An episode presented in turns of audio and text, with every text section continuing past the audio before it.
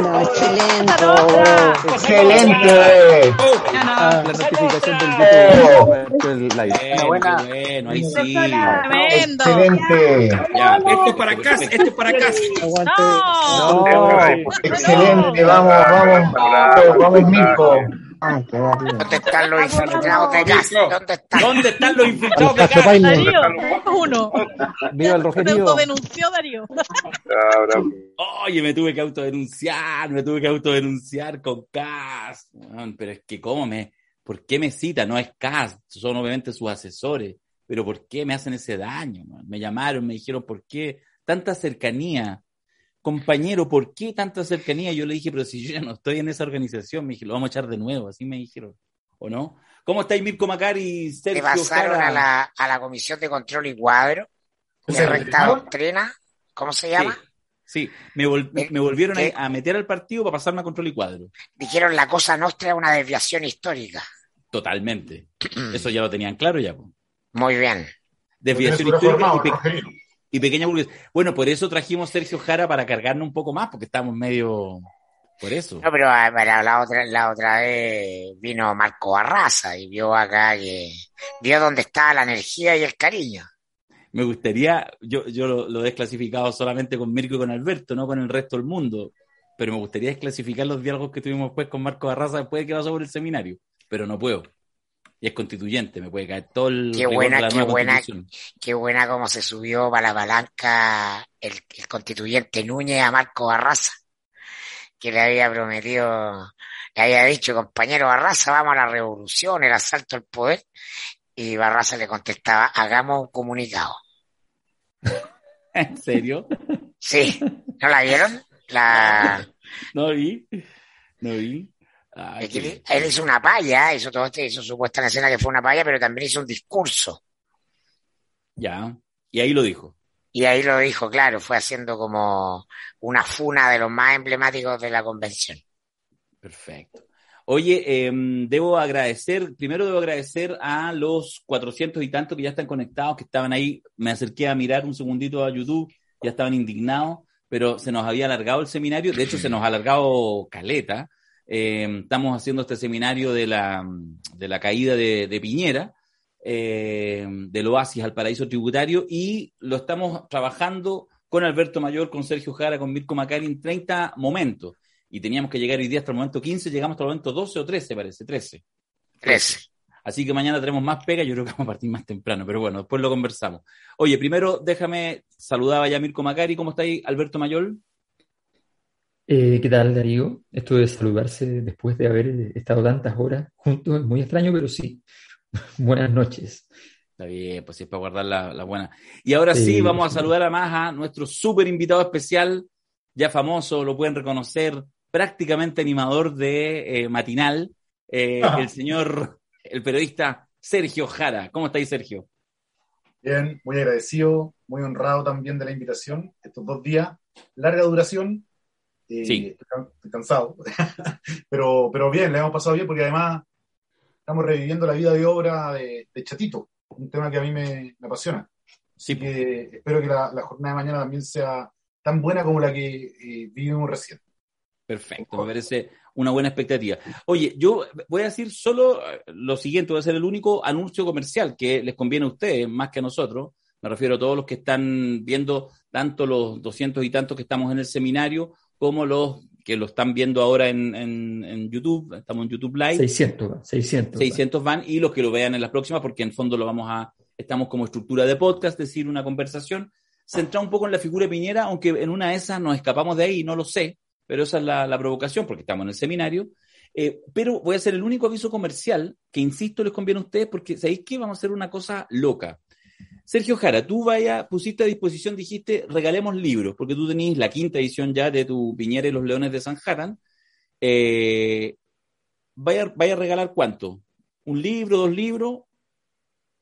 Creo que tengo dos, creo que tengo dos para, para Dos. poner a disposición de, Ya, pero. ¿sabéis qué? Vamos a hacer una cosa buena. A ver, Vamos a agregar dos 50 leyes de Alberto y dos eh, alienígenas de este humilde servidor sobre la foto del estallido. Y entonces vamos a hacer un pack. Entonces vamos a entregar dos premios, pero así de, así de grosos. con tres libros cada premio. ¿Te parece, Alberto, no? Me parece, me Está parece. bueno, ¿no? ¿Puedo sumar una poesía mía hecha en una servilleta o no? Sí, por O sea. Escrita en una valor. servilleta. ¿Ya? Pero en serio. Sí, Sí. en cualquier escala técnica vuelvo con una servilleta con... Con dos servilletas, po, y hacemos, hacemos cuatro sets. Ya, ¿cómo participar en eso? En Twitter. Ay, pero ¿por qué no en Instagram? No sé, porque no nos gusta. En Twitter nomás, ¿ya? Porque es así, así es la vida. Hagas un Twitter para estas cosas. Y con el hashtag, la caída de Fredo. ¿Está bien o no? Bien. ¿Está bien?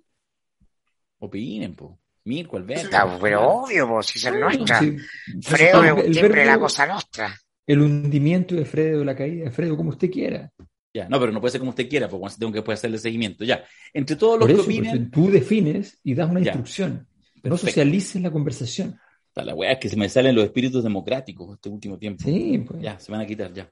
Oye, entonces, eh, la caída, arroba, o sea, arroba, hashtag, la caída de Fredo, y con ese en Twitter desde ahora empiezan a tuitear lo que quieran, un comentario, buena onda, mala onda, bots, bots abstenerse, etcétera.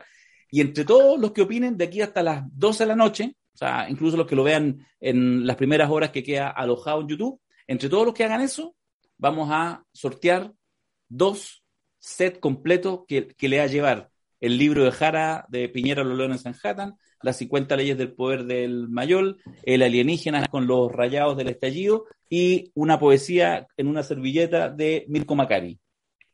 Es como un artefacto de parra eso último. Una servilleta Sí, por supuesto, por supuesto. No, Obvio. no, no, no, no, no, no, no, no, no sucia, no, no, no, no, no, no, no exageremos, no, no papa. Ya. Piñera, yo le qui- quiero Yo hacer la ya primera hice- provocación. hice- mandé el primero, ¿eh? Mandé el primero. ¿Sí? ¿En serio? el primer tweet. Ah, ya, Sí. bacán. Ya, bacán. Sí. Sí. sí, En 50 años la servilleta valdrá una fortuna, pone Marco. Puta que le tienen fe a Mirko Macari. ¿no? Está bien. Es menos, es menos, es menos. Hoy en mi día Piñera, que después de ya del seminario creo que todo, mañana nos volvemos. Mañana, weón, mañana. Claro, somos Sí. todos. Políticos penca. Piñera, voy a entrar, voy a entrar a la política, soy senador por la metropolitana. Al tiro nomás, pues, weón. Ah. Estábamos mirando, pasamos mucho, le contamos a la gente que está incorporándose, que mm, hemos hablado harto de, eh, mm, porque bueno, cronológicamente, hoy día hemos estado harto en Piñera en los 80 y en los primeros años de los 90, como en las definiciones. En aquel joven de la derecha, joven empresario, chupete fierro, todo lo que queráis, pero entre otros dinosaurios con aroma militar, los Jarpa, los Ricardo Claro y otros más, con las operaciones de la DINE, con la Kioto y todo, terminaba en esos años mirándose como, en fondo, bueno, con estos queremos avanzar. Hay ese perfil democrático. Co- ¿Cómo le resuena algo, Sergio, Alberto, Mirko, ese Piñera de, esos años? ¿Hay un lazo de continuidad muy directo o hay algunos quiebres entre medio? ¿Cómo lo ven? Yo me sigo haciendo la pregunta, ¿qué pasará por el alma de Piñera en, aquellos años 80? Eh, ¿Sería en realidad un demócrata que vio mayor oportunidad en el mundo de la derecha o centro derecha? ¿O solo le importaban los negocios? ¿O en realidad siempre fue derecha y la pasada por la DC es solo por por un tema familiar secundario? Yo creo que esa pregunta igual puede ser pertinente ver para ver cómo cambió la sociedad chilena de la mano de este Bueno, que Piñera. eso es clave. Lo que ha cambiado en la sociedad chilena, lo que ha cambiado son los lentes con los que estamos mirando la realidad, porque el personaje es más o menos el mismo.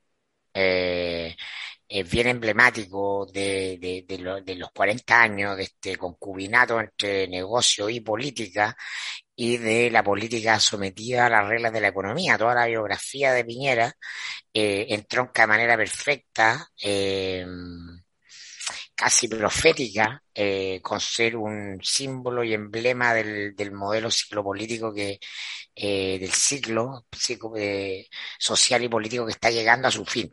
Eso es lo, lo interesante y lo que hoy día vimos es que reafirma todo eso. ¿Ah? Eh, reafirma todo eso. El sistema económico se legitima en eh, el, libre mercado, entendido como eh, la privatización de los bienes públicos y la financiarización de la economía. Ahí Sergio eh, lo, ha, lo ha comentado muy, muy profusamente. se legitima en democracia, en una democracia formal, en una democracia de elecciones. ¿No? En la, la, la carcasa la dictadura que le da nacimiento, que le da origen, eh, pasa a ser una carga. Y por lo tanto, eh, lo que brilla, lo correcto es eh, el rol de político demócrata con el de empresario exitoso. Y, eh, y esas cosas en los 90, me refiero particularmente a todo lo que hemos revisado respecto a los negocios de Piñera o a su uso de la política como un canal para incrementar su fortuna, para amplificarla de manera eh, eh, escandalosa, no importaba. No importaba porque en los 90 estábamos, y en los 80 ni hablar, en el clivaje democracia-dictadura. ¿Ah? Y pinochetismo, antipinochetismo. Entonces, esta misma música no tenía que, que el tema de los negocios no tenía quien la bailara, a nadie le importaba, a nadie le interesaba. ¿ah? Eh, y lo que cambió en el país radicalmente, y bueno, demasiado aceleradamente desde el estallido hasta acá, es justamente esa sensibilidad masiva. Porque esto, todo lo de Piñera, eh, Piñera tiene muchos defectos, pero eh, tiene una virtud que él siempre se ha sabido todo de él, ¿no? O, o buena parte de, de, de, de su manera de ser en los negocios ha estado puesta encima de la mesa porque se ha ganado muchos enemigos y porque lo suyo no es el pudor, no es el ocultar, no es el, el guardar, es ya sí, lo hice y qué, ¿Y qué? ah, usé información privilegiada y ya, y simplemente voy a, a, a pelear los términos para que eh, no parezca lo que es, lo voy a negar, etcétera. Eso es lo, interesante del, de, toda esta historia, ¿no? Cómo hemos cambiado nosotros para juzgar y valorar los mismos hechos que han estado siempre puestos encima de la mesa. Sí, yo, yo creo que es un. Santa Piñera es un personaje eh, eh, que tiene algunos elementos, a pesar de, de su, de mucha pobreza en- en su lenguaje, en su conducta. Es un personaje fascinante porque su, su voluntad de poder es tan informe, es tan extraordinaria, que finalmente eh, siempre logra llegar a situaciones límite.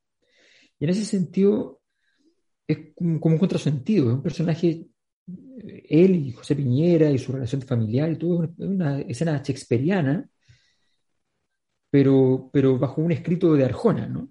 O sea, eh, es, horrible, pero es shakespeariana. Y, y este personaje, yo diría que tiene, vive en un ambiente imperfecto para él en un momento determinado, y ese ambiente tiene que ver con lo siguiente.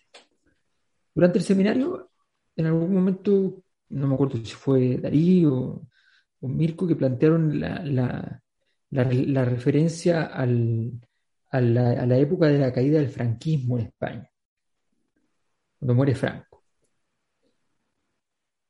Esa referencia es interesante porque la, la caída del franquismo en España supone la caída de muchas cosas juntas, porque Franco era el único que quedaba, tenía el poder, pero la legitimidad no la tenía nadie. La iglesia había destruido su legitimidad, las instituciones habían destruido su legitimidad, por tanto, la caída del franquismo libera a la sociedad por completo, la arrastra a una especie de, de festividad política eh, y la conduce entonces a una necesidad de reconstrucción conceptual y de todo orden, al, a la cual además todo el mundo prestó atención e intentaron darle las condiciones para que se produjera adecuadamente, ¿ya? con cierto orden. Le pasan un mundial a España y todas esas cosas. Mm. Eh, entonces, esa historia es muy distinta en Chile. La dictadura chilena termina como si terminase un gobierno. Termina el gobierno, el dictador va, entrega el- la banda presidencial, pero miren qué dictador más, más sobrio, más institucional, entrega la banda presidencial, se roba la piocha, bueno, ya, está bien, ¿qué le vamos a hacer? Pero entrega la banda presidencial y listo, que todos quedan, eh, to- todo queda eh, en orden. Pero aquí viene lo interesante. La instauración del modelo económico fue una instauración de modelo económico. ¿Qué estupidez estoy diciendo? Dirán ustedes. Bueno, estoy diciendo una cosa que es muy importante. La instauración del modelo económico en dictadura no fue más que la instauración de un modelo económico.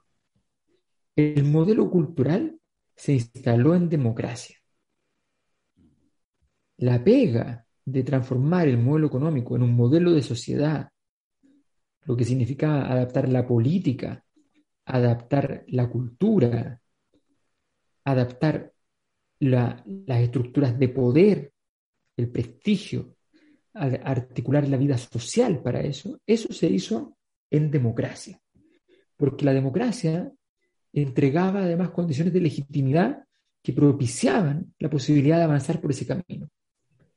Y en ese camino, el prestigio de aquellas personas que habían hecho fortuna del empresariado fue un prestigio que solo supo crecer. En Chile no, el fin de la dictadura no significó ninguna caída abrupta. La iglesia chilena manejó magistralmente su salida de la dictadura y termina bien. Las Fuerzas Armadas, a cargo de la dictadura, con violaciones de derechos humanos, salen de la dictadura con las más altas aprobaciones de la población. O sea, estamos hablando de una salida extraordinariamente extraña. Y en medio de ese escenario, la gente como Sebastián Piñera era un símbolo de lo mejor del futuro. Esa es la verdad. Lo mejor del futuro. Chile había sido un país que se había quedado en su historia porque había sido poco osado, había sido poco ágil, había sido poco empresarial, había sido demasiado terrateniente. Tenemos que conservar valores terratenientes, tenemos que conservar val- valores de la hacienda, tenemos que conservar algunas estructuras de poder de entonces. Muy bien, pero en la economía, en la economía no. Y eso significaba un cambio de alma. Y había que construir a los emprendedores de este nuevo Chile, había que construir a la gente que iba a habitar en este, en este país dinámico. En este, y, y esas personas encontraban un, un alter ego en Sebastián Piñera. Encontraban allí algo valioso.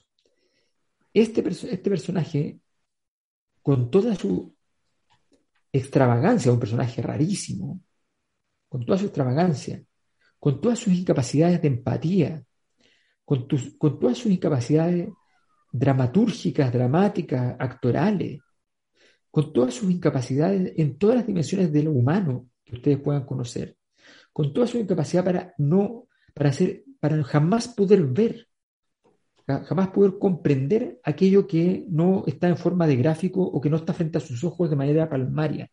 O sea, Piñera es de esas personas que, que eh, puede pensar perfectamente que si hay nubes es que el sol nunca apareció, porque si no ve el sol, no le importa el sol. Bueno, ese Sebastián Piñera, ese Sebastián Piñera resulta que se encontró con las condiciones propicias en un país que deseaba con todo su corazón salir de todas las complejidades que había vivido, el experimento de ser Allende, el experimento de ser Pinochet, el experimento de ser los Chicago Boys, que no es lo mismo que ser Pinochet, el experimento de ser una transición exitosa, todos esos experimentos y de repente tú ya lo que querías es, ¿sabe qué? Como en la negociación de los sindicatos, y todo eso que usted me está diciendo, ¿cuánta plata es? Tanto. ¿Por qué no la dividimos en los números de trabajadores y me da la plata? Mm. Los chilenos le dicen lo mismo. Dicen, ¿sabe qué? Yo quiero que hay- venga alguien y que nos dé plata. Esta cuestión necesita mucha plata para que funcione, es un modelo exigente, demandante, hay que consumir para ser alguien, es complicado, necesito plata. Y Piñera está allí para decirte, pero si mi, segundo nombre es multiplicación de los panes y los peces, yo a eso me dedico, a multiplicar plata. Yo no le voy a dar un peso mío, yo no soy bueno ni soy buena onda, yo, yo le voy a permitir que usted gane. Y esa oferta era una oferta que no podían rechazar. Sergio, yo dejando este interesante análisis de alguna manera de ese Piñera originario, que yo creo que igual hay harto paño que cortar con ese Piñera originario y cómo fue la concertación preocupada de temores más atávicos, a propósito de la, de la um, alegoría con el fin del, del, franquismo o de, o de Franco, en rigor más que el franquismo, eh, eh, que preocupado de este, de este Chicago Boy que venía con todo. Pero yo te quiero hacer una pregunta que es súper coyuntural y que tiene que ver con la idea, incluso con este hashtag que estamos jugando, la caída de Fredo, eh, y con la posibilidad inminente de que Piñera no termine su gobierno, que entendemos que todos y todas entendemos que no es relevante, relevante desde el punto de vista de la gobernabilidad, porque le quedan apenas, no sé, cuatro meses y tanto, pero que sí puede ser muy relevante en términos de señal para el futuro, sobre todo cuando también la gran mayoría entendemos que estamos en este minuto en un tiempo de cambio de ciclo, ¿cierto? Con la nueva constitución, con todo lo que abre el ciclo del 18 de octubre, eh, en fin, lo que ya hemos hablado eh, suficientemente. Te quiero preguntar porque tú eres el periodista del momento, tienes una vasta trayectoria, reconocida, un trabajo, pero sin duda que desde que sale ya esta última arista, este negocio que es lo que le puede costar la acusación constitucional a Piñera, ha sido llamado permanentemente de medios de alta convocatoria. Estás hoy participando de manera activa, hace ya algunas semanas, eh, de manera activa, permanente, varias veces a la semana, en el programa quizás más relevante en términos de audiencia y de penetración con el ciudadano medio, que son los matinales, y en particular el que lidera que Chilevisión con, con Julio César Rodríguez, con la Montserrat. Entonces, la pregunta que te hago en primera persona, a ti que te invitan para que cuentes, para que cuentes qué pasaba con este Piñera, qué ha hecho, tú que has investigado, que sacaste este tema, pero tú también lo vas percibiendo en estos entornos que no son tan habituales, tú te mueves en tus medios alternativos como director de desconcierto, quiero saber qué te pasa y cómo tú percibes y sientes que ese mundo más cercano a las élites eh, ve la posibilidad de la caída o no de Piñera. Mira, eh, yo estoy igual conociendo, ¿no? Es un mundo para mí súper distinto el de la televisión. De hecho, me, yo hace rato que vengo en Vía X, pero incluso el mundo del cable al de la televisión abierta son dos, dos, dos, front- Sí. dos fronteras, digamos. ¿no? Son, Sí. son dos mundos bien distintos y funcionan con lógicas también diferentes. Por ejemplo, en Vía X somos mucho más osados, ¿no? Mirko estuvo ahí también y, y, y sabe cómo, cómo jugamos y, cómo, y las cosas que puedes decir y hacer, ¿no? Que son cosas normales en todo caso, que tienen que ver con el día a día, con, cómo- con cómo habla cada uno de ustedes también, ¿no? Eh, ninguna cuestión, ninguna acusación, ninguna cuestión sin fundamento, todo viene ahí con algo abajo. Eh, Chilevisión, a través del matinal, ha tomado más riesgo, en ese sentido ha leído mejor, yo creo, las conversaciones que se ha estado dando en la ciudadanía, y me parece que esto tiene que ver igual con la propiedad. ¿Quiénes son los dueños de los medios de comunicación? Es clave para poder entender las conversaciones que se dan en esos medios de comunicación. Si ustedes ven el 13, van a ver a Luxic, ¿no? O eh, van a ver el espíritu de Cristian Bofil ahí. Si ven eh, TVN, van a ver el gobierno Piñera. Yo, pa- pa- para el estallido, digamos, los directores de, de- TVN eh, eh, acosaban a los periodistas, a la directora de prensa, en, este, en, en sentido, digamos, con, por ejemplo, lo- lo- los cartones que ponen debajo, los GC. Eso cuando había una marcha y ponían marcha pacífica, llamaban los directores de derecha para decir, oye, sácale la palabra pacífica, ponle marcha nomás, ¿no? Llamaban a la directora de prensa y a otros cargos ejecutivos. Eh, ¿Para qué hablar de, de Mega también? Carlos Heller, otro gran empresario del, de, ligado a Falabella, al Club Hípico, a un montón de intereses. Esto tiene que ver con los intereses.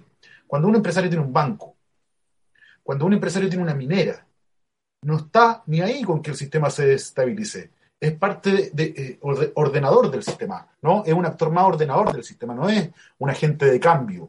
Por lo tanto, no está en, en línea con las conversaciones que pueda estar dando la gente, ¿no? Y eso matiza el trabajo periodístico, matiza las líneas editoriales y por lo tanto no se pueden llevar a periodistas de investigación o a periodistas que estén, que, que- que estén, digamos, tratando de develar aquello que el poder oculta, que es lo que- a lo que se dedica el periodismo de investigación.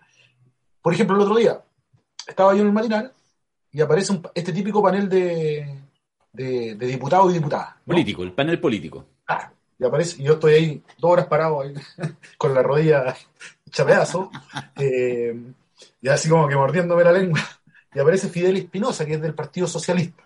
Ustedes lo ubican muy bien. Y Fidel Espinosa dice al aire, estamos hablando de la acusación constitucional. Yo voy por varios temas, pero, pero, pero voy en general por la acusación constitucional. Me tocó ir al Congreso también a, a exponer el trabajo que nosotros hicimos con Juan Pablo Figueroa, un periodista que trabajaba conmigo en la Biobío, en 2016 y 2017, Exalmar, Dominga, Paraísos Fiscales. Fui al Congreso a exponerlo a la Comisión Revisora de la Acusación Constitucional.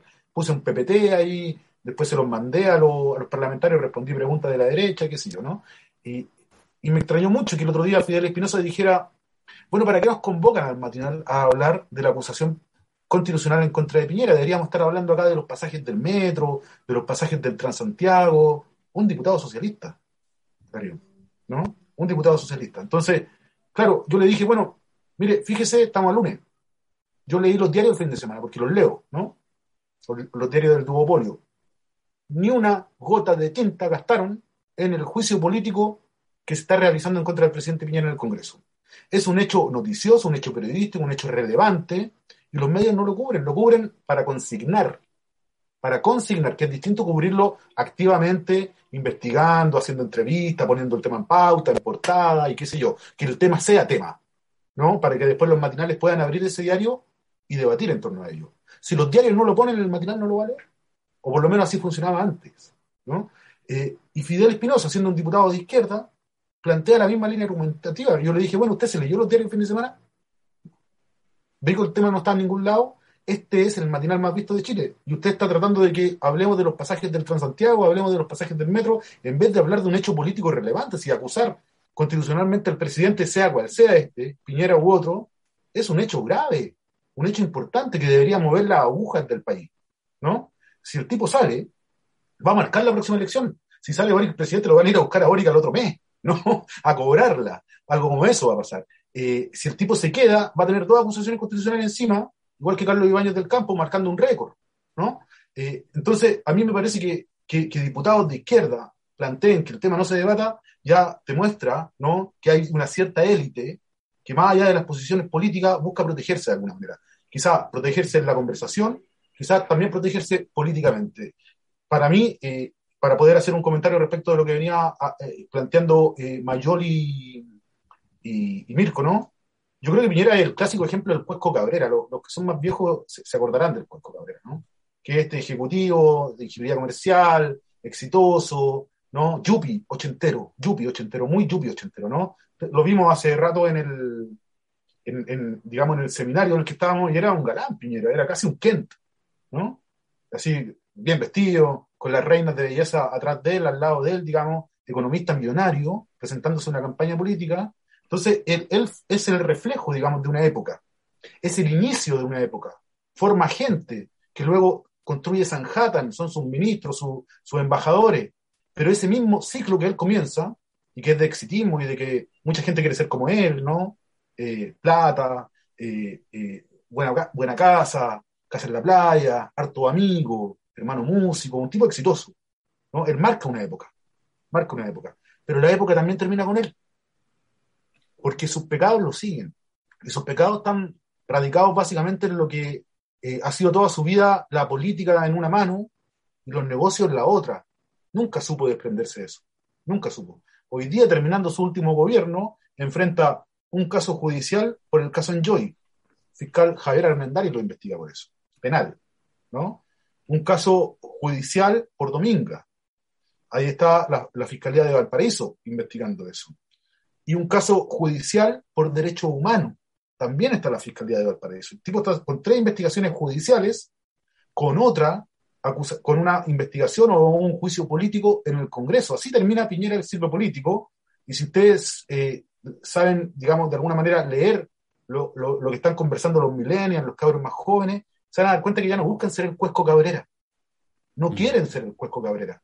Ese ya no es el Chile, porque ese ciclo ya se acabó. Y los ejecutivos prestigiosos, que alguna vez hicieron seminario, o todavía lo hacen, en Casa Piedra, en Espacio Riesgo, en el Hotel W, que llenan las páginas de los diarios con sus columnas de opinión y entrevistas a cuatro páginas con fotos hermosas, digamos, ya no son lo que eran antes. Ahora son cuestionados. Por eso cuando Piñera habla en 1980 en, la en, ese programa con Don Francisco y dice que el principal problema económico de la humanidad es la escasez de recursos, que es típico de los economistas, ¿no? Se enfrenta a lo que dice Tomás Piketty hoy día, que es el economista más floreado, ¿no? Si quieren, de, del progresismo mundial. El problema ya no es la escasez de recursos. El problema es la desigualdad en el mundo. Ese es el gran problema. Cómo se corta la desigualdad, ¿no? Por lo tanto, estamos hablando en otros idiomas ahora. Ahora son otras las concepciones que están, que están naciendo, son otros los individuos, mujeres o hombres, que probablemente van a marcar la época. La época de Piñera yo creo que termina con su gobierno y no va a haber una réplica. Muy difícil que nuevamente tengamos un presidente empresario, un millonario de, esa, de, de ese tamaño, Chapa Forbe, es Chapa Forbe, ¿no? Eh, siendo candidato a presidente. No, no creo que resista el país a una figura similar a la de Piñera y no creo que nadie quiera ser como él, digamos, eh, en este término de ciclo. Oye, Mirko, el, re, nos retrotraemos eh, desde el 18 de octubre, desde el 19, cuando tú ya oías eh, helicópteros de Piñera, y una de las cosas interesantes que tú has planteado mucho, que hemos refrendado en la cosa nuestra, es esta cosa contraintuitiva, que la posibilidad de que Piñera caiga, cayera, eh, estaba, digamos, en la derecha, no lo que uno podría suponer con cierto voluntarismo en el avance de las fuerzas populares para hacerlo caer, sino más bien en que si era eh, ya incompatible con un proyecto de subsistencia de los poderes fácticos, de la derecha económica, política, etcétera. Eso ha sido. Entonces, la pregunta es, en este minuto, puede que ya en realidad a la derecha ya no le interese sacarlo. Eh, puede que efectivamente esos sean los elementos que terminen afirmándolo y que pese a la acusación constitucional no caiga, o capaz que ahora sí sea la comilla, expresión social sobre el Parlamento el que lo puede hacer caer. ¿Cómo, cómo veis tú esa escena y cómo vemos también el tema de la relación de Piñera, lo que dice Sergio Jara? ¿Qué pasa con la derecha después de Piñera, más allá de, de él como persona? El ciclo neoliberal eh, no se trata de una forma de organizar la economía, se trata de llevar las reglas de la economía a espacios no económicos. Eh, es como ha señalado muchas veces Alberto, eh, enfocarse en la construcción de una economía en desmedro de, construcción, de construir una sociedad. Y la sociedad tiene que ver con la política, ¿ah? Eh, la política y lo político que han sido despedazados. ¿No? La expresión de eso es que las instituciones están profundamente desconectadas eh, de legitimidad eh, de los ciudadanos. Y entonces eh, la política, como un asunto vital de la convivencia, eh, que se organiza, que, que nos convoca a todos, que es importante, que es morrocotuda, eh, como lo era durante el siglo XX, ¿no? Una actividad identitaria que además generaba vida y tenía sentido en sí misma, eh, se somete, se jibariza, ¿no? Y se somete a las reglas eh, de los medios, que son la- las reglas del mínimo común, eh, de la simplificación. Y entonces no tenemos capacidad de jerarquizar. No tenemos capacidad de hacer la distinción entre lo principal y lo accesorio, como dicen los colegas abogados. Y estar enfrente de una acusación constitucional es lo principal. No, es una cuestión histórica de una segunda acusación contra un presidente que eh, muy probablemente va a ser aprobada en la Cámara de Diputados y se va a definir en el Senado como una definición a penales, ¿no? Justamente debería estarnos haciendo reflexionar sobre esa cuestión de manera cotidiana y decir esto es lo importante. Pero esta semana estamos en que eh, se desfonda Sichel y sube Cas, porque los medios todos, todos, todos, todos, todos los progresistas, los progresistas son súper neoliberales. Ah, porque todos somos neoliberales, es el éxito del, del sistema. Puede ser súper antipiñera, pero tú quieres que tu hijo llegue con eh, mejor nota que el niño del vecino. O le dice a tu, a tu hijo, ¿por qué no te sacaste un 6.5 como tú? Porque, ah, ¿qué vamos a hacer para subir la nota al próximo? La nota, la nota del, del, del colegio, Mm. ¿no? El examen para de admisión, para entrar a un niñito chiquitito así a un establecimiento educacional, es profundamente neoliberal, es competitivo, ah, nos lleva a instalarnos en eh, obtener prestigio, estatus eh, eh, y legitimidad a partir de la comparación con otros. Eh, tengo que ser mejor que otros en todos los ámbitos. Y entonces, eh, toda esta cultura está también en esto, ¿no? Y entonces, ah, casa, avanza el fascismo y, y chao, Sichel, y estamos todos en, la- en lo de la semana, esa es la noticia de la semana. Y entonces no sabemos distinguir lo principal de lo accesorio, ¿no? Y alguna gente me decía cosas, oye, la, la es la cosa nuestra, estamos preocupados. Entonces, hay un problema de estructura mental. Y claro, ¿no? Evidentemente, cuando se vote la acusación y se apruebe en la Cámara de Diputados, vamos a entrar a un mindset mental donde va a tener más jerarquía este tema por lo noticioso y va a conectar probablemente con la segunda vuelta electoral. Y esto lo, lo introduzco para eh, tratar de responder tu, tu inquietud, Darío, en el sentido de que efectivamente, como hemos visto, Piñera ha cultivado a lo largo de toda su historia y particularmente desde que elige entrar a la derecha profundas enemistades en la derecha. Mm. Y le toca que eh, para que tenga viabilidad una candidatura de derecha, de extrema derecha, como la de eh, Cast en segunda vuelta, no, ese mundo va a tener que eh, plantearse respecto de una definición moral. ¿ah? ¿Cuál es eh, si apoyar o tirar en la cadena a Sebastián Piñera? Lo que pasa en ese mundo, ese mundo hace rato se deshizo de Piñera desde el punto de vista afectivo, ¿no? No hay ningún respeto, ningún... Pero les pesa el tema de la presidencia de la República. Entonces eh, van a estar enfrentados, ¿no? A que este tema hoy día es popular, pese a que los medios no están eh, con él todos los días. Eh, las encuestas hablan de que un 66% de las personas eh, se inclina eh, por la acusación contra Piñera. Sí. Ah, lo que ah, muestra también un cambio importante respecto al año pasado, cuando nosotros en la encuesta de la Cosa Nostra eh, preguntamos en la primera encuesta, ¿se acuerdan?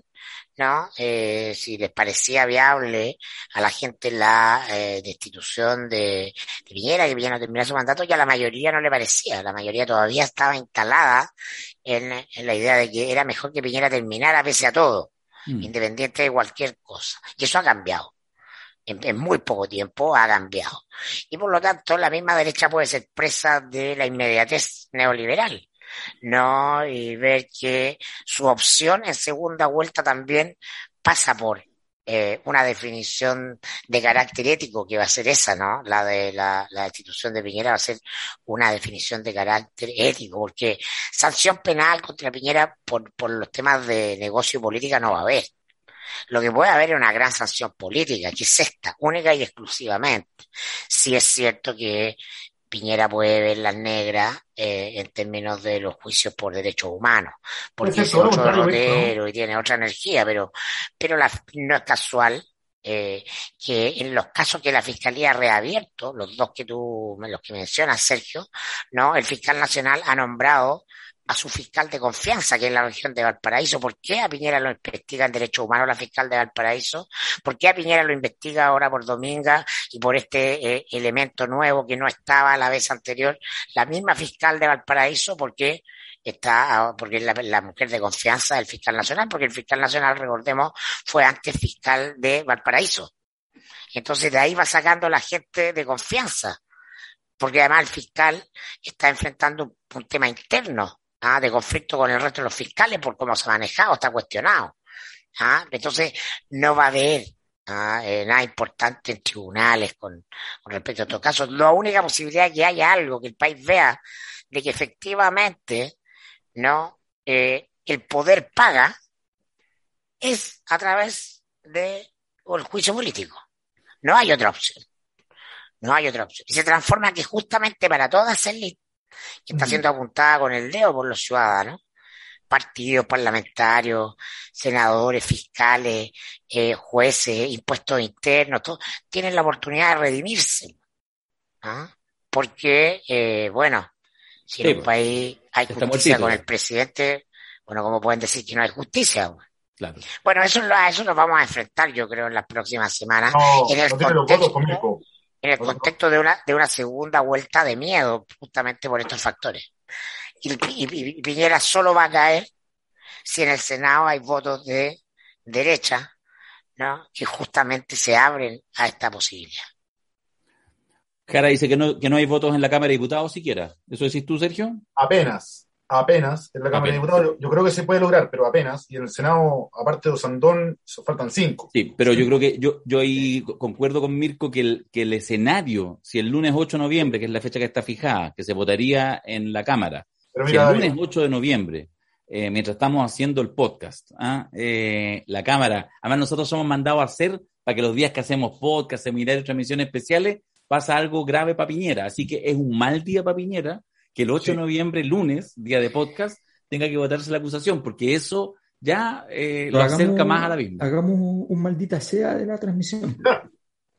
acostado. No, pero ya, pues, de- pero es- tú soy el que más está ahí complicado. De repente, capaz que voten No, a no la. importa, pero vamos a estar viendo la Constitución constitucional. Está bien. ¿A quién- quién Yo quiero puede compartir, quiero compartir con todos los, los amigos que nos están viendo. Estamos cerca de Pero disculpa, 1800 pero disculpa, personas. es que yo- Perdón, solamente súper importante. Es súper relevante entender, y no digo que sea fácil entenderlo, que hace una semana estaban, estaba clarísimo que diputados y probablemente Senado aprobaban la, la acusación y una semana después se tome la decisión en contrario. O sea, ahí hay una, eh, hay una determinación que a mi juicio es pan para hoy, hambre para mañana, que es la determinación de que el gobierno, la derecha, cierran filas y dicen ya, ¿saben qué? Hay que construir las condiciones para que CAS tenga el mejor escenario posible. Y, no hay que dilapidar eh, la, fortuna en este momento hay que, hay que buscar que la, derecha, cualquiera sea, tenga un escenario posi- positivo, lo mejor posible. Porque, porque todo parecía indicar que ya era cosa juzgada, que Sebastián Piñera lo iban a entregar. La única variable que puede, podía modificar eso era efectivamente que dijeran necesitamos que la candidatura que vaya, en este caso la de Cast, esté con, esté con ropa.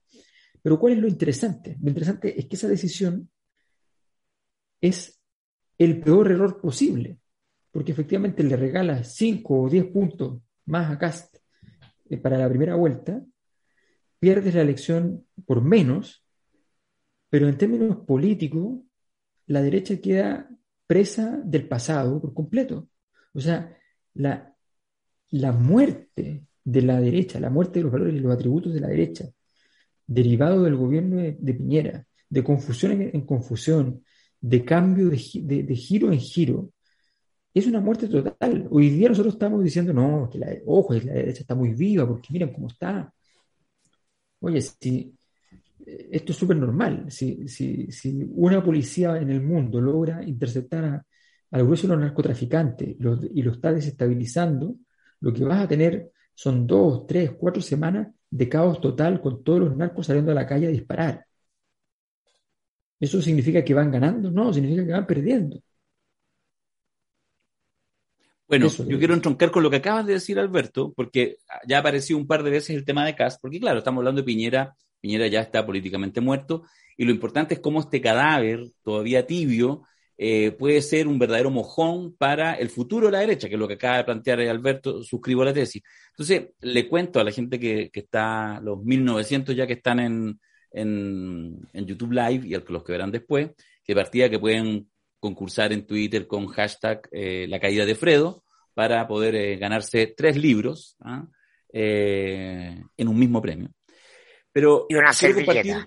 quiero, y la servilleta de Mirko, perdón, ya se me había olvidado. eh, que nosotros hicimos un descubrimiento, ahora mientras hacíamos, no un descubrimiento nada tan terrible, pero hicimos un descubrimiento mientras preparábamos este seminario, y que es mirar, estábamos viendo a Piñera y por lo tanto vimos a su hermano, como no, a José, su némesis, y buscamos la, estuvimos mirando los contenidos y las gráficas y las formas de la candidatura presidencial de José Piñera, que fue candidato el año 93, hace ya 28 años.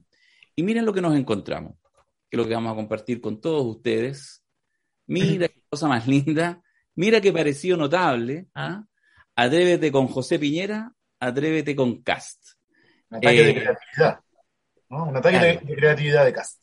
Bueno, ¿Dónde lo habréis y- pero, pero lo interesante es que no es, no, no, no es que se parece a, la- no es que era la consigna Atrévete con el cura Pizarro, Atrévete con Max Neff, no, era Atrévete con José Piñera, que de alguna manera es indudablemente un hilo absoluto de aquellos que Cast ahora está a lo grande, pero Dijo que lo quería poner de ministro, Darío. Dijo que lo quería poner de ministro. Exactamente, exactamente. Entonces, la verdad que comentamos esta cosa mm, casual, entre comillas, de lo que viene después de Piñera. Cast, a todas luces, es el que pasa a segunda vuelta, lo indica con claridad la encuesta la Cosa Nostra, otras encuestas también, y lo indica también el sentido común de una candidatura que se desfonda. Entonces, termina Piñera, que lo hemos visto como esta representación del niño bueno neoliberal que de alguna manera permite hacer este tránsito entre dictadura y democracia, eh, y que consolida ya en democracia el sistema neoliberal eh, en sus valores culturales, como señalaba Alberto, y ahora se muere y cierra, y lo que queda es un liderazgo que difícilmente uno podría imaginárselo ganando una elección presidencial, pero liderazgo al fin a una derecha eh, con un cast que yo no sé qué puede pasar después de marzo, con un cast, insisto, pasando segunda vuelta, perdiendo 60-40 o algo así, eh, como líder de la derecha, siendo que en realidad debió haber sido lo que fue José Piñera hace 30 años atrás, es decir, un outsider, un hermógene que mantenía el ideario de la derecha más dura, pero ahora resulta que es masivo. Cambia de giro, es un accidente, solo se debe a Sichel, es la caída de Piñera, y en un par de años más todo volverá al, al cauce normal. A mí me quedan dudas y creo que la pregunta es buena en términos de lo que pasará en la derecha. No sé quién se quiere aventurar. O sea, disculpa, pero yo creo que efectivamente hay un... Disculpa porque eh, seguí yo, pero solamente para decir lo siguiente. Eh, lo más probable es que eh, las candidaturas hoy día estén, estén llenando un, vacío, en el fondo. Un vacío no en el sentido de que hay un hueco para alguien, sino que en el sentido de que eh, de manera absolutamente imposible de evitar, eh, la política chilena va a habitar por un tiempo grande el vacío en el sentido de que no hay posibilidad de, llenar políticamente el tamaño del desafío político que estamos enfrentando. O sea, estamos cambiando de régimen político, de modelo económico, estamos cambiando, discutiendo sobre el modelo de Estado, eventualmente. Las instituciones fundamentales de la República van a cambiar, o sea, yo no tengo ninguna duda de que, van a cambiar. Eh, vamos, estamos cambiando constitución política por de pronto. Eso va a significar en un periodo determinado de tiempo el cambio de un conjunto de leyes orgánicas constitucionales, leyes en general. O sea, estamos en un, cambio gigantesco. Eh, y además hay un cambio de élite política que ya está en curso. La, élite que, estaba vigente está de salida y viene una élite nueva que, se, que tiene que estructurar un nuevo pacto. En la dimensión política, esa nueva élite está centrada hoy día, el corazón de esa élite está en el Frente Amplio, pero ese es el área política. Hay que ver cómo se articulan las otras áreas. Bueno, dicho esto, ¿cómo eh, en medio de todo eso, cómo no va a ser eh, difícil encontrar un nombre que llene todo eso? Eh, tiene súper buenos atributos, pero obviamente en la soledad del, del hogar, cualquier persona razonable va a decir, bueno, qué difícil que la va a tener, porque seguro que va a ganar, pero qué difícil que la va a tener. Eh, José Antonio Cast evidentemente no llena el vaso, o sea, evidentemente no llena el vaso porque es un tipo anclado en los 80 para resolver problemas de un Chile actual. Obviamente no, no, no, tiene, no tiene pertinencia. Eh, la derecha lo más probable es que vaya a repetir en primera vuelta la, votación de, de, Pinochet en una ironía histórica, porque va a ser eso, no va a ser más que eso. Va a ser el mundo pinochetista, ¿ya? por decirlo de alguna manera. Eh, y, y, el mundo pinochetista incluye a la gente que no es pinochetista, pero tiene miedo a las cosas. ¿no?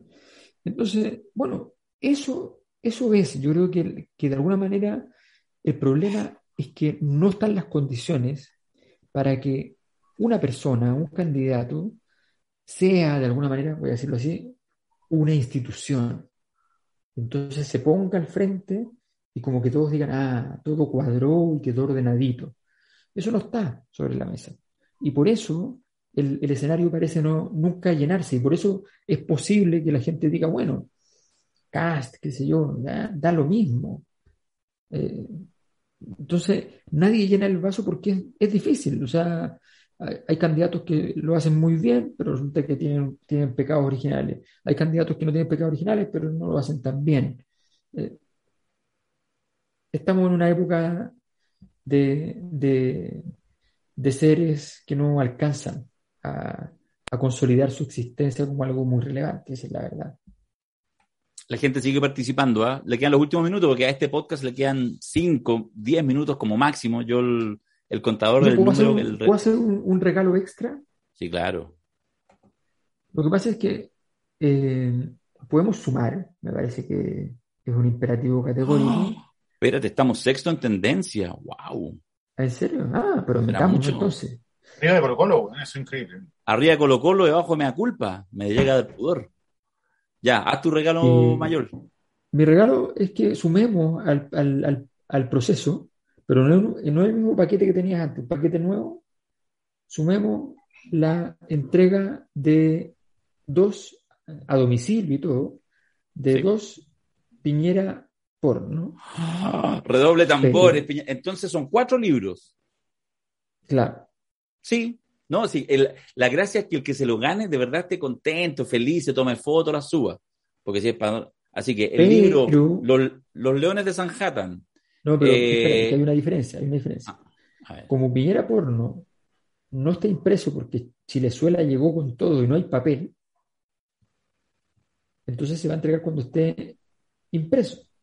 No, claro, obvio. po. No, por supuesto, se entiende. ¿Cómo eso, cómo eso de que no Pero a hay las mismas personas, pues. De verdad no hay No, papel en la. Hay, prole- hay problemas de papel. Bueno, pues hay una, hay una crisis global, pues, compañero Jara, de, de, de- de escasez de suministro. En serio, estamos en esa. Digámoslo, bueno, eso pasa por no producir papel acá, ¿no? Digamos, cortamos los árboles, los tiramos así, no. Bueno, Bueno, mira, si, tenemos una crisis, una si, si tenemos una crisis de la gran puta, capaz que en dos años más empiece a, a- a marcar cinco puntos Piñera, pues bueno. O capaz que la cosa nostra haga, haga papel. si- Dale, si- Sergio. o si traen acá para acá, capaz que crezca más. Mira, y tiene que ver con, con cómo es, llega el discurso de Kass también a, a ciertos sectores más populares o vulnerables de la sociedad, que le hace sentido el tema. Que Por le hace supuesto. sentido el tema, ¿no? Sobre todo en, el- en- en la conversación en la que está hoy día el país, que ya no tiene que ver con los derechos que ha sido canalizada a través de la Convención Constitucional, ¿no? La- las grandes demandas están ahí debatiéndose, ahí está la tensión, la energía y todo el cuento la- las cuestiones que tienen que ver con la migración, con la, con la araucanía, con el narco en, en- en las poblas o en, o en el barrio alto, donde sea, digamos, pero el narco, ah, ¿no? la delincuencia, qué sé yo, y todos los temas de seguridad eh, relacionados con discursos quizás más de derecha, son los que hoy día están más presentes en las conversaciones, porque hay mucha tensión en ello. Y ahí es casi donde ha crecido. De hecho, si ustedes se dan cuenta, esta- esta- estas tensiones vienen de hace un par de meses, coinciden con el crecimiento de Cast además de los errores permanentes de un amateur como Sebastián Sichel, digamos, que, que, que yo no sé desde cuándo nos enfrentaba a una campaña, pero que lo ha hecho particularmente mal y que además quienes controlan su campaña, Santa Cruz, por ejemplo, ¿no? Parece, parece, parece un perro Rottweiler cuando sale a, defenderlo. En vez de generar un- una sensación, digamos, positiva en torno al candidato, lo que ha hecho es todo lo contrario, ¿no? Generar animadversión hacia él, eh, gracias a su exabrupto en la televisión, webinar a, a periodistas, digamos, amenazar a la DC y después no mostrar las pruebas nunca, todavía estoy esperando yo ese- es- esa- esas pruebas. No, no las dudo, ¿ah? No, no- dudo que haya pasado, digamos, no, dudo que el resto de la DC también se haya financiado así, ya, ya lo vimos con Walker, con Flores, con otros más, y están ligados las pesqueras, ¿no? Pizarro con SQM, qué sé yo. Lo que estoy diciendo es que si vaya a amenazar de esa forma, a través de televisión abierta, muestra las, muestra las cartas después. Nadie se la ha cobrado todavía. Nadie se la ha cobrado. Entonces, eh, va a depender mucho de eso, eh, el éxito o no de José Antonio Caz, pero incluso si llegara a tenerlo, yo creo que pueden pasar dos fenómenos más o menos importantes. Uno es que, sin duda, no yo de nuevo. Quizás no de la misma magnitud en términos de, ma- de masividad, pero sí de mucha potencia, ¿no? No creo que Caz pueda gobernar en paz. Eso es lo primero. Segundo es que la convención se decante rápidamente por eh, hacer que el gobierno termine en dos años, ¿no? que haga las modificaciones sustanciales suficientes para que el próximo gobierno no dure más de dos años, que eso camine rápido. Todavía está en discusión, todavía hay gente que no, que no está convencida de eso. Dicho eso, yo no creo que salga, no creo que salga. Pero esto también refleja otra cuestión, y con esto cierro, muchachos, y es el fracaso completo del piñerismo como proyecto político. Piñera ya había tratado, junto a, a, a, su, a su, a quienes lo rodean, digamos, de instalar a Lawrence Goldborn como candidato presidencial, fracasadamente, fracasadamente. Y ahora de nuevo fallan al Sichel. Yo no digo que estos sean los candidatos que Piñera elige a dedo, ¿no? Los que mejor quiere él, sino que es lo que, le, que, lo que había y es por donde decantó. Y ambos proyectos fracasaron, y fracasaron rotundamente antes de llegar a la urna. Entonces eso te marca también que hay cierto poder en la derecha oligárquica tradicional, de la SNA, del campo, por eso está Juan Sutil ahí en la CPC, ¿no? Eh, que todavía tiene peso y que todavía, digamos, no permite que esta de- derecha liberal ocupe ese espacio. Tampoco la social. La social tampoco lo va a saber ocupar. Todavía esta derecha más dura es la que está ahí, eh, yo creo, ejerciendo una hegemonía que, que si bien es menor a la de antes y probablemente no tenga mucho futuro, hoy día todavía marca cierta tendencia. Yo creo que es hora ya de ir cerrando el podcast. Yo no sé si, mm, Mirko, no, no, no, te veo con, con cara como hacer un comentario de cierre. Yo tenía una pequeña Pero cosa puedo, que. puedo decir tan tan. Ya, déjame decir algo yo, a ver si tú decís tan tan. No, yo solo el plantear porque el, eh, yo creo que hay que distinguir los planos, lo hacemos permanentemente de hablar de la política real y no agregarle un voluntarismo exacerbado, que yo creo que es lo que pasa con Cast. ¿ah? Eh, la discusión de Cast, que fue en su minuto también la discusión de Piñera, es una discusión que se llena de voluntarismo, de una desesperación, pero que es voluntarista y por lo tanto es muy respetable, eh, uno también la puede tener, pero es eh, completamente ineficaz. ¿ah? Es lo que pasa en el tema de Cast en particular. Yo, yo imagino la metáfora siempre cuando dicen, bueno, es que hay que atajar, no hay que dejar pasar al fascismo, así que hay que cerrarle todos los espacios, ni siquiera bromear. No, nada. Entonces yo imagino así es que es como una primera línea, así como con, con escudos puestos, y Cast pasa a través de TikTok. Entonces, no, no, no hay un tema como de, ¿qué cosa? ¿Qué cosa es parar a Cast? ¿Qué cosa? ¿Ah? Es que estar atento que tu hijo no vaya a estar mirando alguno de los, a esta altura del partido, graciosos Que no lo entrevisten, que no Claro. lo validen, que Claro. no lo. como si creciera por ahí, ¿cachai? no? Entonces, yo creo que eso, bueno, insisto, yo eh, creo que es respetable la angustia, pero me parece que el- en general el repertorio ha sido muy pobre porque no se para acá de, de- de aquella manera. Y lo, lo, mm, lo pensaba también con, en el fondo, con lo que pasa con Piñera y de alguna manera, qué es lo que representa, porque lo, lo de Cast, que insisto, es altamente, eh, no es un jugador muy aventajado, muy por el contrario. Han logrado a sus características bien rudimentarias darle una cierta cobertura para que funcione y les ha resultado y también han tenido algunas, algunas casualidades en el camino como la estropitosa caída de Sichel. Pero de alguna manera lo que hay ahí es obviamente un discurso de época, ¿ah? de esta época de sociedades más complejas, donde estamos como discursos más simples, el orden, ¿ah? este es el dolor del macho que no se le para, ¿ah? ya no se le para, pues, porque en realidad ya camina por la calle, no, no, no sabe si lo que ve ahí son hombres, hombres besándose con hombres, no sabe si las mujeres son mujeres, ah, ahora más encima lo castigan si se saca el condón. Bueno, toda esa cosa es para mucha gente, más allá de que aquí lo ridiculizamos y lo conversamos irónicamente, bueno, es, un dolor de un mundo que ya no entiende. Y es un discurso de época, tal como Piñera que va cerrando ha sido el discurso de época. La pregunta que me interesa más, ¿cierto? Y que lo estamos haciendo en este seminario, volviendo a Piñera, ya no dejando acá tranquilo, que es lo que viene, es que subsiste, es que hay más allá de Piñera, digamos. ¿Dónde está esa, ese legado neoliberal en cada uno, ese liberalismo, ese horizonte liberal que encarna Piñera? Y eso yo creo que es parejito, no solamente en el mundo de la derecha, sino también en todos los mundos. En fin, es lo que seguiremos desentrañando mañana en el, en el seminario. Sí, yo, una, una, yo quiero con una lista de supermercados nada más. Piñera, nosotros alguna vez dijimos en un seminario, Piñera el sepulturero. Piñera vino a destruir una serie de cosas. Ese es su legado. Eh, si hay que, si alguien está escribiendo el libro sobre el legado de Piñera, eh, bueno, eh, el libro sobre el legado de Piñera en realidad se parecer más a, a lo que escribí en Piñera Porno que a lo que está escribiendo la, están escribiendo lo- lo- lo- los escritores fantasmas de, de Piñera.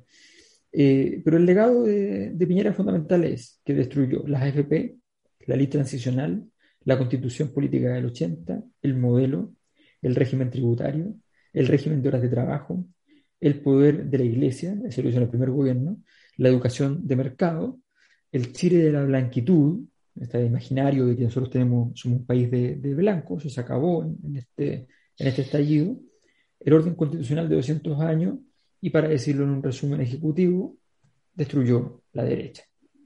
El listado es grande. Eso sí, nadie puede negarle que llegó bien lejos. Mircos cierra este podcast. A tan.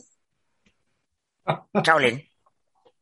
No es tan tan, es tatán. Estamos, estamos dos, pero quedémonos dos minutos y, y- y pasemos a Violeta ¿Qué Parra. cosa estamos? Ah, a ver, espérate, eso, eso, eso. nosotros- ¿Ves? Esa es la pulsión neoliberal de la cosa nostra. El...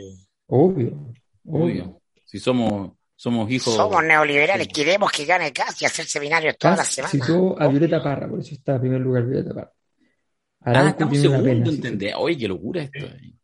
Ya, está bien.